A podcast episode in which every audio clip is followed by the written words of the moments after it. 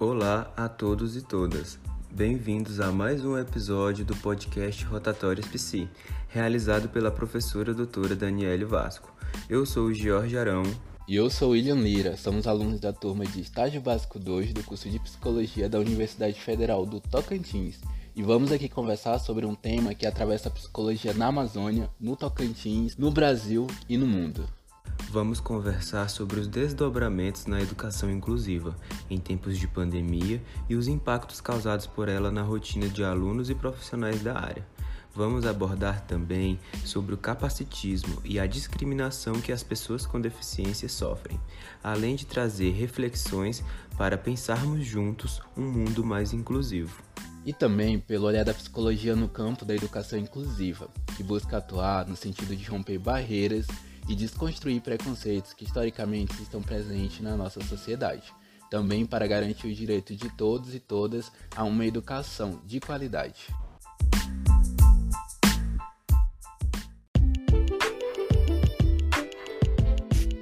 Esse podcast faz parte das atividades de Estágio Básico 2, Psicologia Educacional, eixo 3, que dialogou na perspectiva da educação inclusiva, onde tivemos contato com a Evelyn Almeida Ferreira, que é psicóloga escolar e educacional na Unidade de Educação Especializada Professora Yolanda Martins e Silva, referência em deficiência intelectual em Belém, no Pará. Tivemos a oportunidade de conversar e conhecer um pouco mais dessa realidade através de entrevistas online com três responsáveis por aluno da instituição. E uma era uma pedagoga que faz parte da equipe multidisciplinar. Essa equipe é composta por profissionais de diversas áreas que buscam atender às necessidades e especificidades dos alunos. A faixa etária desses alunos na instituição é variada, composta por crianças, jovens e adultos. Em uma das entrevistas, conversamos com os responsáveis, a mãe de dois alunos com deficiência intelectual e a irmã de um outro. Ouvimos sobre as principais mudanças ocorridas no período da pandemia, na convivência do dia a dia e como está sendo a experiência do ensino remoto. Para você que está nos escutando entender melhor, na deficiência intelectual, a pessoa apresenta um atraso no desenvolvimento e dificuldades para aprender. Ou seja, existe um comprometimento cognitivo que prejudica algumas habilidades adaptativas.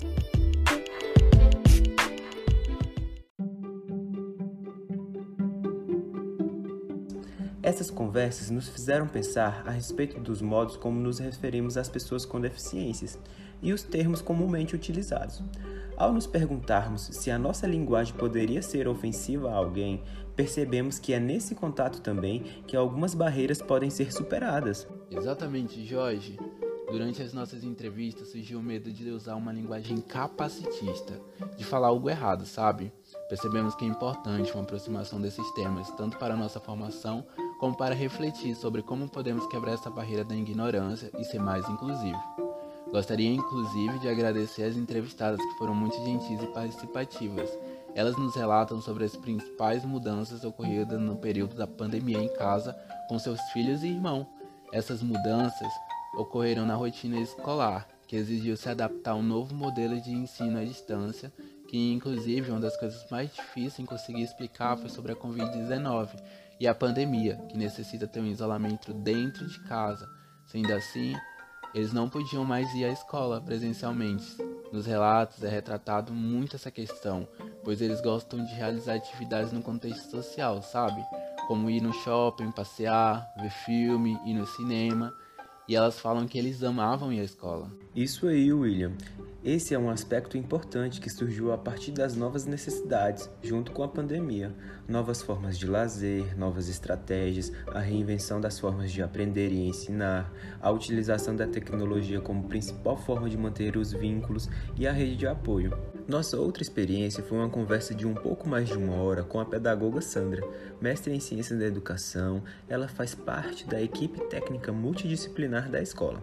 Possui 29 anos de experiência na educação inclusiva e nos contou sobre como foi o seu processo de formação, onde a universidade naquela época formava-se a informar sobre a educação inclusiva. Ouvimos também sobre como eram suas atividades antes da pandemia e a adaptação para o ensino remoto, como foi lidar com a falta do cotidiano dentro da escola e também sobre a limitação tecnológica de pais e alunos, a saudade e a falta que os alunos sentem da escola. Vamos ouvir um trechinho onde a Sandra fala sobre a sua experiência e a atuação na educação inclusiva. Solta aí. Meu nome é Sandra Mara Campelho, eu sou pedagoga com mestrado em Ciências da Educação. Também já avancei para o doutorado, ainda não concluí, né, minha pesquisa ainda. E desenvolvo minhas atividades como pedagoga na unidade Holanda Martins com alunos com deficiência intelectual, autismo e outras comorbidades, na condição de especialista em educação, coordenando alguns grupos de trabalho. Já estou nesse setor há 27, 28 anos por aí. Venho da gestão da educação especial, né? trabalhei muitos anos na gestão. Eh, iniciei minha carreira na educação em 91 já na educação especial. Com tudo isso, é possível fazer reflexões que possam contribuir para a inclusão e para mudar esse cenário capacitista e de infantilização das pessoas com deficiência, ter uma aproximação com esse público, ver as potencialidades e pensando em formas de incluí-los em novos espaços e lugares.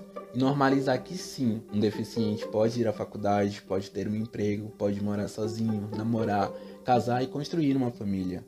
Para refletirmos juntos sobre isso né, e sobre o nosso modelo social, percebemos que reproduzimos muitas formas de exclusão no nosso dia a dia. O filósofo e médico francês Canguilhem traz em seu livro O Normal e o Patológico essa questão de que o diferente causa um sentimento de estranheza e desconforto nas pessoas. Esse sentimento é, tem como resultado a discriminação e o preconceito de tudo que foge da norma estabelecida para o indivíduo dentro dos padrões da sociedade. Essa analogia vai ser importante para percebermos que a sociedade quer o, abre aspas, homem que seja capaz, fecha aspas. E isso, infelizmente, é um padrão normativo construído em nossas sociedades que precisamos mudar. A partir dessa reflexão que o William trouxe para a gente, podemos pensar o capacitismo, por exemplo, que é uma forma de discriminação sofrida pelas pessoas com deficiência. Esse termo surgiu por causa de uma construção da sociedade que considera as pessoas sem deficiência normais, subjugando a capacidade e aptidão das pessoas com deficiência. Para você entender melhor, fazemos isso quando falamos para alguém: Que bom que apesar de tudo você está sempre feliz, ou Vai dar uma de João sem braço. Tu é cego? E ainda, você trabalha? Ou você fez isso? Parabéns! Devemos ter cuidado para não reproduzirmos esses preconceitos e lembrar que exemplo de superação não é elogio e acessibilidade não é favor.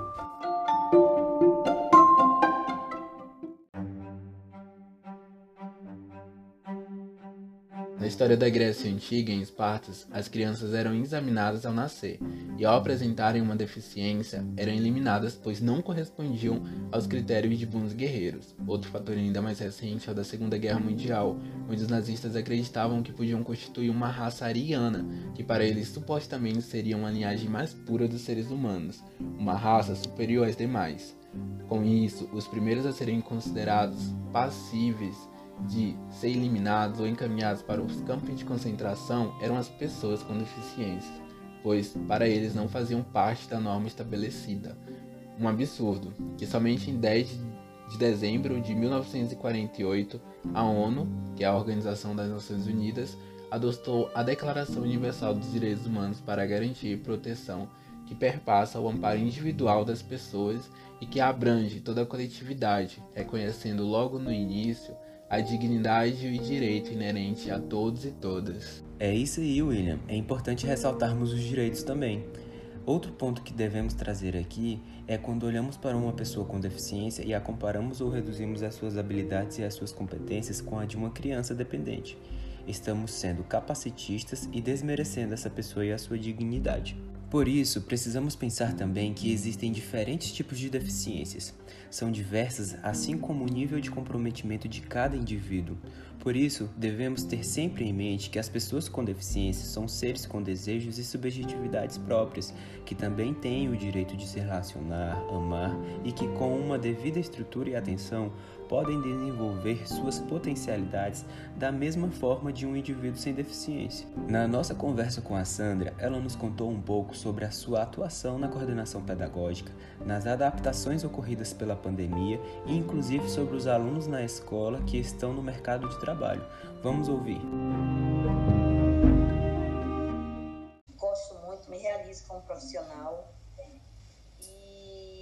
minhas atividades na escola, nesse momento de pandemia, nós acabamos dividindo o trabalho, né? Porque ficou um trabalho é, remoto, alguns momentos presencial, só equipe técnica para organizar algumas coisas, para garantir esse ensino remoto, né? Mas era meu, meu trabalho na escola coordenação pedagógica. Então, todas as situações a gente está resolvendo. Já na pandemia, com as mudanças que nós tivemos que fazer, eu coordeno dois grupos de trabalho, que a unidade ela se desenvolve é, com programas de atendimento ao aluno com deficiência. Né? Então, nós temos programas é, que vão de mercado de trabalho, que é o aluno que já tem, que tem condições estar no mercado de trabalho. Inclusive, temos alunos eh, no mercado de trabalho sendo atendidos ainda por nós. Eu coordeno essa equipe de professores que faz esse trabalho de orientação profissional. É, e o outro grupo, que é o ar é, multi multicoletivo, multi-individual e linho. O que, que é isso?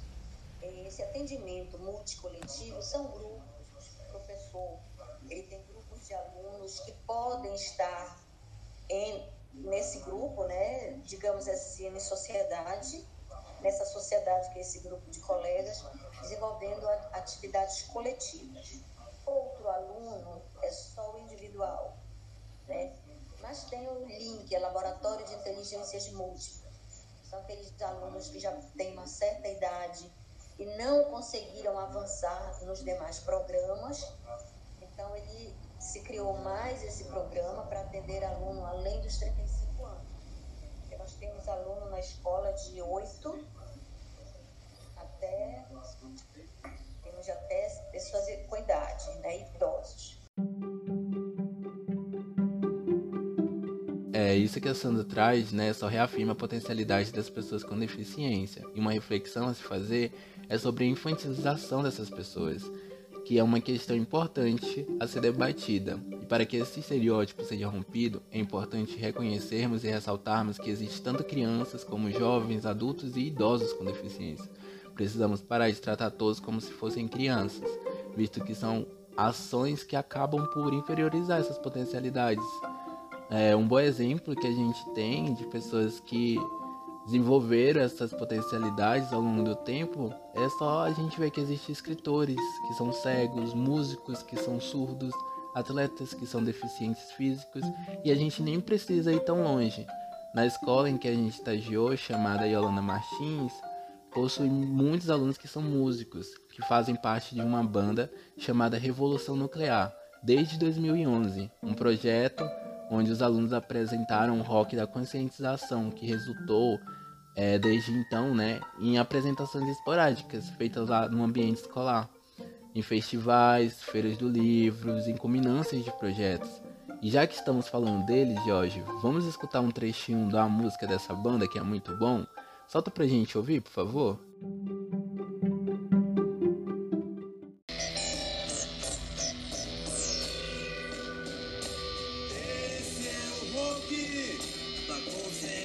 coração. Pare de jogar lixo no chão. Esse é o hobby da conscientização. Pare de jogar lixo no chão.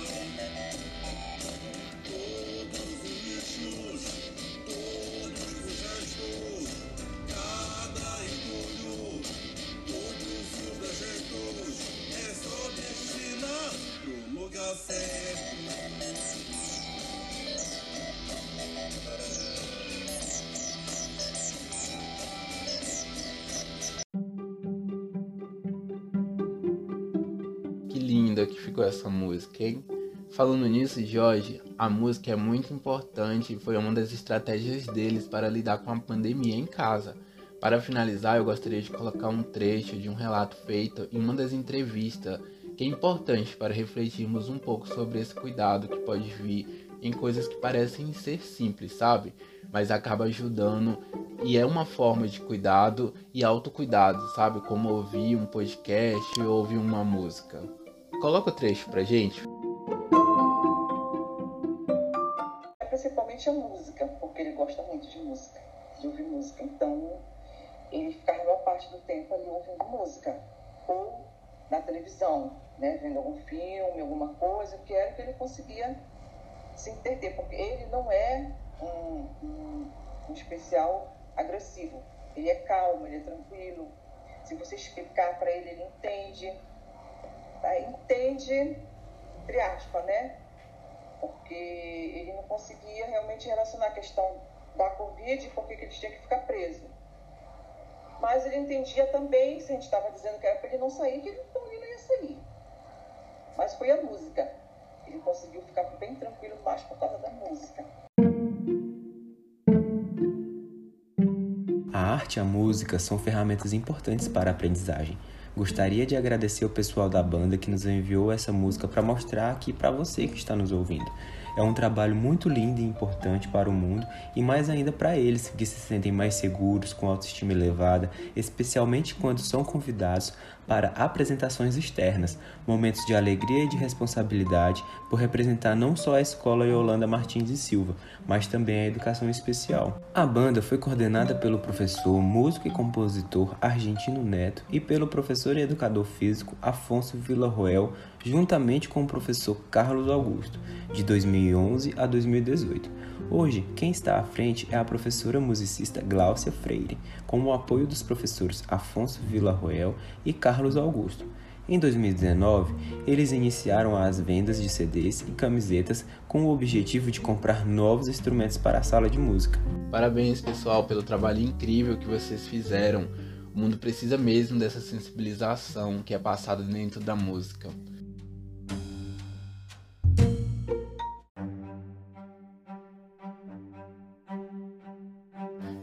Agora eu gostaria de trazer alguns pontos importantes para a nossa reflexão, que é o da deficiência do mundo para a inclusão e os direitos da pessoa com deficiência.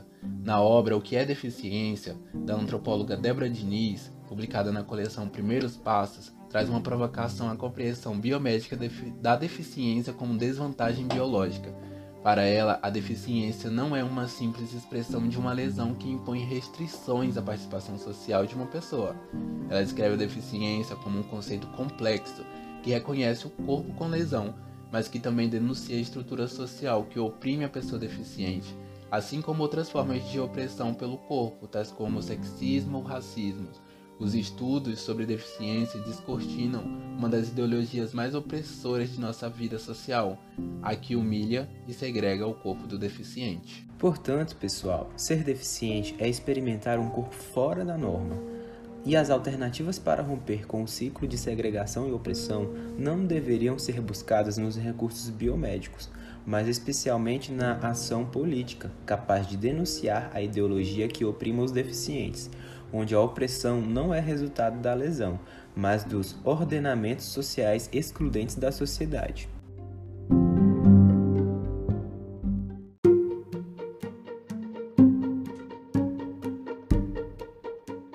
Albert Einstein, o grande físico teórico, dizia: Todo mundo é um gênio, mas se você julgar um peixe pela sua habilidade de subir em árvores, ele viverá o resto de sua vida acreditando que é um idiota. Realmente, estamos chegando ao fim de mais um episódio. Espero que vocês tenham gostado das reflexões e colocações que a gente fez aqui e que elas possam ter ajudado de alguma forma.